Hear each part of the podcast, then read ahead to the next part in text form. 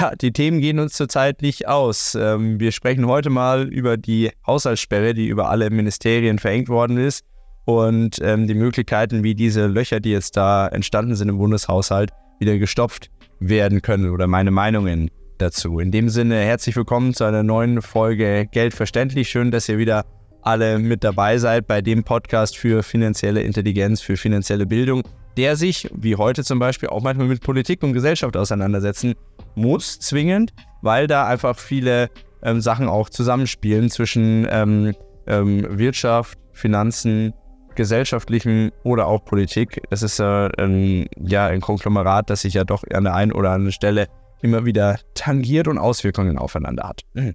Ihr merkt, ich bin immer noch ein bisschen angeschlagen. Letzte Woche war Mike da. Ähm, ich finde, das hat er echt cool gemacht.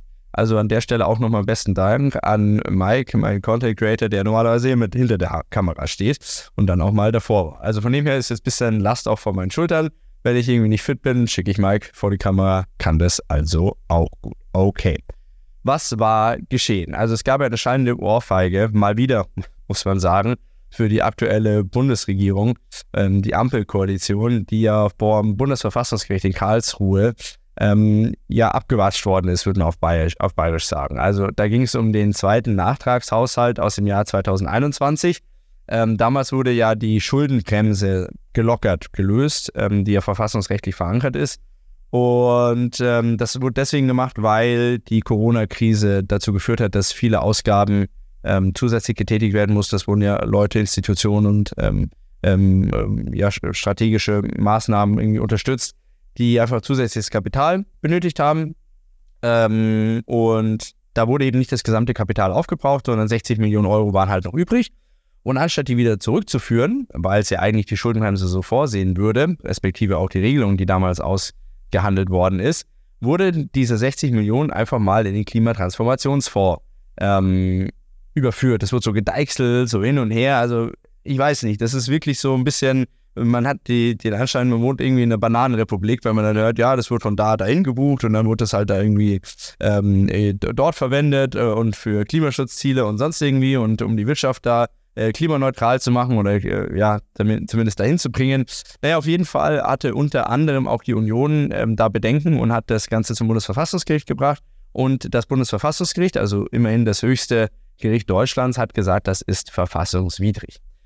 Was danach passiert ist, ähm, das ist schon aller Ehren wert, weil ähm, der Scholz, der doch, Klammers, äh, amtierende Kanzler, hat dann erstmal in der Pressemitteilung äh, gesagt, naja, muss sich das erstmal anschauen. Also was hat jetzt der, Bundesverfassungs, äh, der Bundesverfassungsgericht da überhaupt gesagt und äh, wie ist das einzuschätzen und ähm, ob man da noch irgendwie dagegen vorgehen kann oder sonst irgendwas. Und das finde ich schon eine Frechheit zu sagen, unser höchstes Gericht wird in Frage gestellt von unserem Kanzler.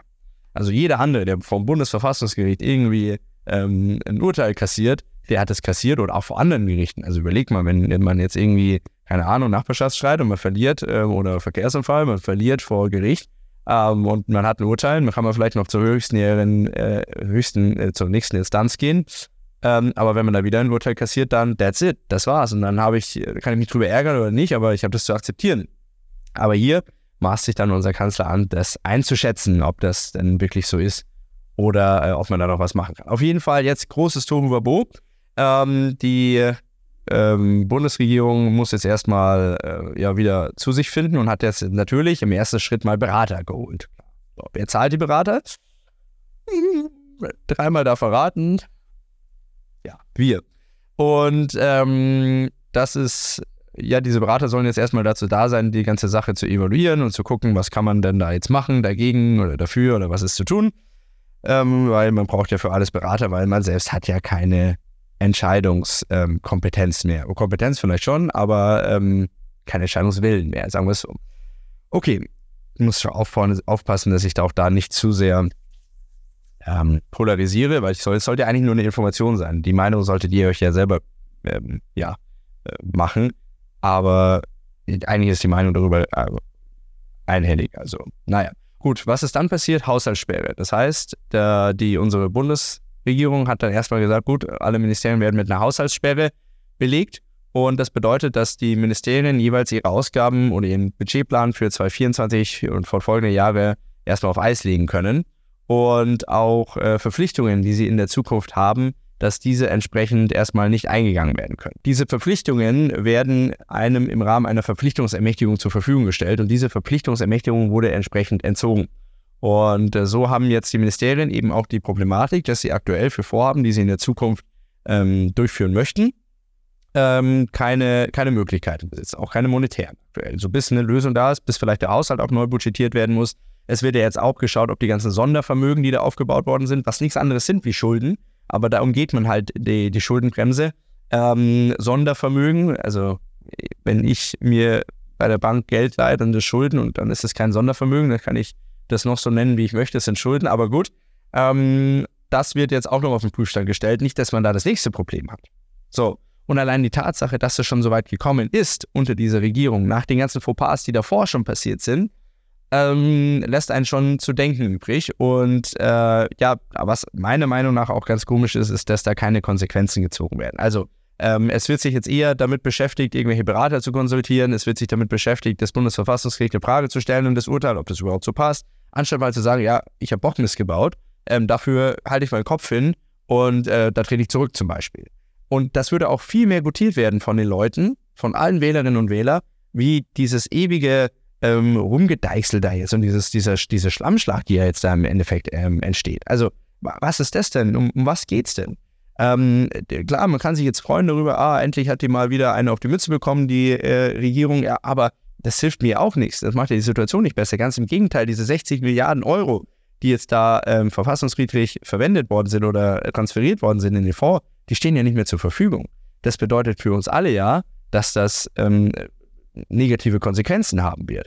Einmal natürlich, weil das Geld für den Umbau unserer Wirtschaft in Richtung Klimaneutralität gedacht war. Ob das ähm, Sinn macht oder nicht und ob das funktioniert oder nicht, das sei jetzt mal hier völlig außen vor gelassen. Aber das wäre Geld, das in die Wirtschaft geflossen wäre und natürlich dazu geführt hätte, dass wir ein gewisses Wachstum damit produzieren können. Gar keine Frage. Also das kommt nicht in der Wirtschaft an. Ähm, und deswegen haben wir auch die Situation, dass gerade aus dem Mittelstand heraus jetzt die Befürchtung kommt, dass die Gelder, die versprochen worden waren, nicht, nicht, nicht fließen werden in Zukunft. Und die Firmen sich teilweise schon darauf vorbereitet haben, diese Gelder investieren zu können, diese Gelder für neue Produkte und in die Forschung, in die Entwicklung oder in den Vertrieb geben zu können, dass sie einfach nicht da sind. Und ähm, führende, also das ist ja auch so interessant, also die, die Bundesregierung selber kann ja noch nicht titulieren, wie groß das Loch ist ähm, das Haushaltsdefizit, aber ähm, führende Ökonomen äh, die, ja, schätzen so um die 50, 52 Milliarden Euro, die einfach fehlen im Haushalt und äh, die müssen ja irgendwo herkommen. So.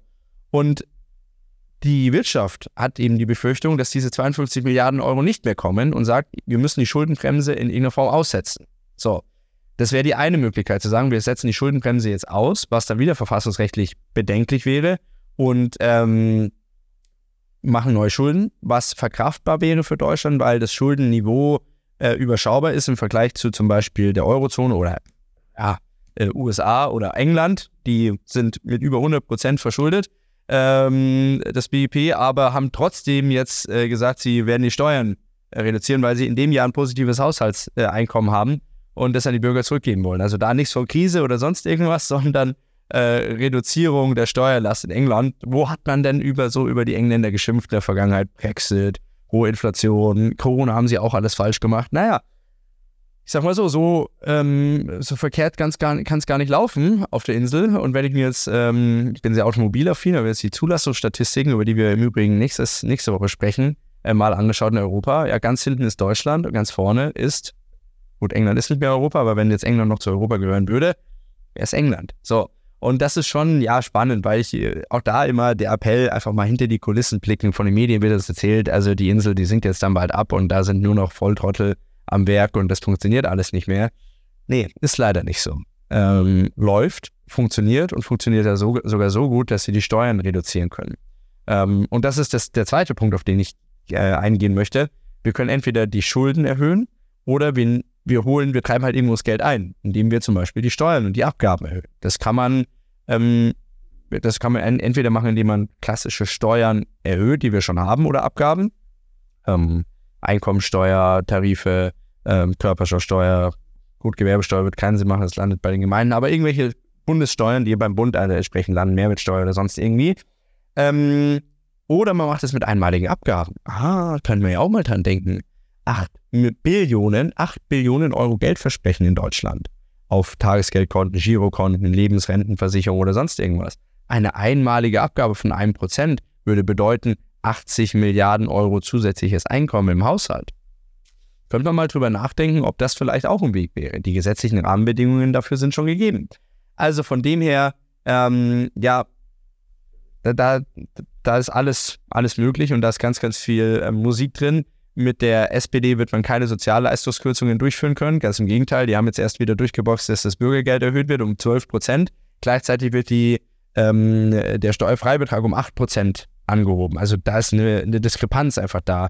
Äh, Bürgergeld wird 12 Prozent mehr und ich als Steuerzahler und ihr als Steuerzahler habt einen höheren Freibetrag von 8 Prozent. Ja, what the fuck, was ist das denn? Also ähm, passt einfach hinten und vorne nicht. Und ähm, mit der FDP wird man aber keine Steuererhöhungen, zumindest auf Bundessteuerebene, nicht durchbekommen.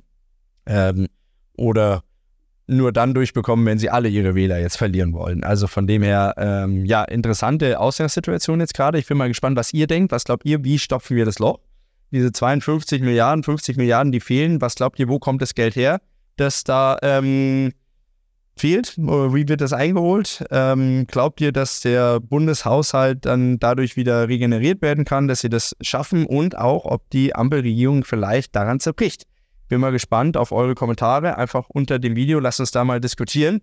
Und ansonsten, wenn euch das Video gefallen hat, lasst gerne ein Like da. Schickt dieses Video an all diejenigen Leute, die mitbekommen haben, dass es da ein Urteil in Karlsruhe gab, aber noch nicht so wissen, was hat es für eine Auswirkung auf mich selbst als ähm, Bewohner Deutschlands und ähm, wenn ihr das erste Mal hier seid, würde ich euch auch bitten, den Kanal zu abonnieren. Jeden Donnerstag um 18 Uhr sitzen wir hier zusammen und diskutieren über in der Regel aktuelle wirtschaftliche, politische oder gesellschaftliche Themen. Und ich gebe einfach meine Meinung dazu raus, ähm, fasse kompakt Fakten zusammen. Fakten, die man vielleicht auch an der einen oder anderen Stelle ähm, so ähm, in den ähm, gängigen Medien nicht findet oder vielleicht auch findet, aber nur zwischen den Zeilen lesen kann und ähm, stell die euch zur Verfügung und äh, warte auf eure Antwort. Auch wenn ihr Themen habt, die ihr besprechen wollt, kommt einfach an mich. Ähm, wenn ihr mich mal live sehen wollt, dann einfach auf meine Homepage gehen, äh, felix-früchtel.com und da könnt ihr dann schauen, auf welchen Veranstaltungen ich noch so unterwegs bin oder wenn ihr sagt, ähm, ihr habt eine Veranstaltung, wo so ein Thema mal präsentiert werden muss. Also ich habe von kleinen Börsenvereinen mit 20 Leuten bis großen äh, Kongressen mit 400, 500 Leuten auch äh, für alle Themengebiete und für alle Größen was dabei. Also da einfach gerne mal gucken. Ansonsten wünsche ich euch eine schöne Restwoche. Ich bin gespannt, wie es weitergeht, woher wir das Geld holen sollen. Ich hoffe nicht von uns, aber ich bin mir fast sicher, dass wir daran glauben müssen. In dem Sinne, trotzdem Kopf hoch und bis nächste Woche 18 Uhr bei Geldverständlich. Danke.